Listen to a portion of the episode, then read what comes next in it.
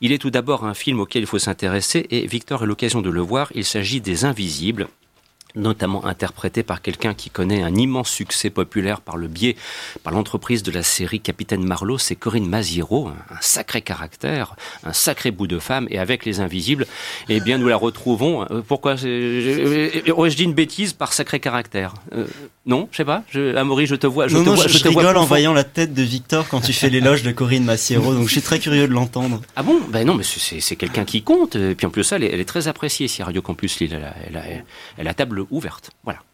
Ouais, enfin. Bon. Alors, dis-moi. Alors, moi, j'ai, j'ai, j'ai, un, j'ai, un, j'ai un problème avec Les Invisibles euh, qui est. C'est le genre de film que, dont tu peux pas. Euh, tu peux pas euh, le descendre en fait parce que ce qu'il raconte est quand même d'une d'une nécessité absolue le, le, sujet du film est euh, les les femmes sans abri et euh, Louis-Julien Petit, c'est un réalisateur qui qui on l'a souvent comparé à Ken Loach et moi aussi je vais le comparer à Ken Loach parce que parce que je pense enfin je trouve que c'est un Ken Loach français donc euh, c'est quelqu'un qui a des sujets importants et nécessaires mais qui sous la forme euh, euh fait euh, tout de tout de travers. Et en fait les invisibles donc c'est euh, cette histoire d'une association pour aider les, les femmes sans abri dans dans la métropole lilloise. On mentionne souvent Los, Roubaix, euh, tout le long du film. Et euh, le parti pris du film, c'est de faire jouer des actrices non professionnelles qui ont qui ont été des femmes euh, sans abri. Euh, et on les fait côtoyer en fait avec les acteurs, des acteurs professionnels, donc Corinne Mazero, Audrey Lamy. Euh, je sais plus son nom. Alors si quelqu'un va, va demander, j'aurais besoin d'être le celui qui joue dans. Moena, non? Hmm il y a Deborah Lukumwena dedans. Ouais, et je, pense, je, pensais à celui qui jouait dans Passion. Pablo Poli. Voilà, merci Ryan. Euh, donc euh, les deux co cohabitent ensemble dans ce tournage en fait et euh, on va dire que le film m'a l'ensemble ne va pas en fait. On voit j'étais un peu mal à l'aise à l'idée de voir tous ces acteurs euh, on leur donnait vraiment une grande importance en fait à leur histoire, dont des histoires personnellement qui moi m'intéressaient pas.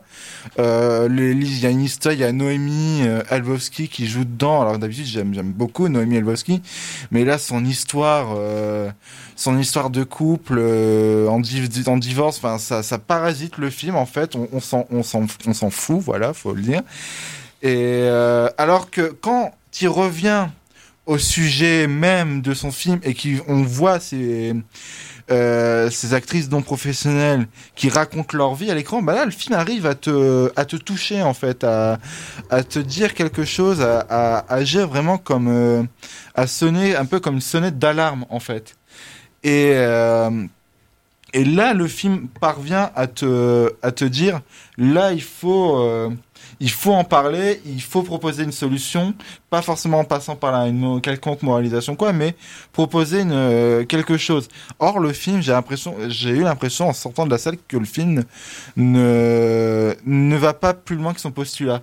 Moi, je pense que c'est un film qui aurait, le film est euh, en partenariat avec euh, France Télévisions, avec France 3.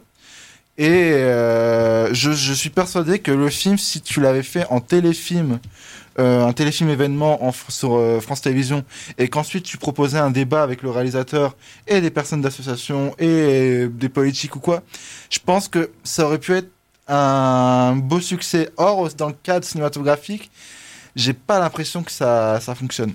Alors je me permets de, citer une critique de l'ami Guillaume Méral euh, disponible donc dans, dans, les colonnes du site Le Quotidien du cinéma qui précise en guise de conclusion à propos des Invisibles que c'est un film qui permet de penser le cinéma tel un projet collectif dans tous les sens du terme, et c'est peut-être là que réside, selon Guillaume, la générosité du cinéma de Louis-Julien Petit, du cinéma généreux. Voilà un petit peu ce que défend euh, Guillaume par rapport à ce que toi-même tu, tu avances, même si donc c'est un film qui t'a laissé plus perplexe. Ouais, du cinéma généreux, peu d'accord, mais qui seront peut-être du coup par la biais de la fiction peut-être trop léger en fait.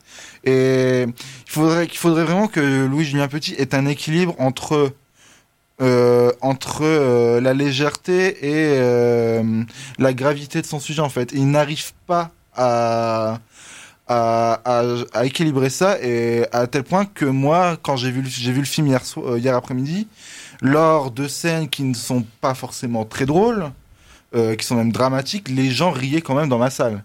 Donc euh, tu te dis, ouais, il y a peut-être un problème du coup. Donc euh, ouais, c'est pas un pour conclure, c'est pas un film. euh, C'est un film quand même qui mérite son attention de par son sujet.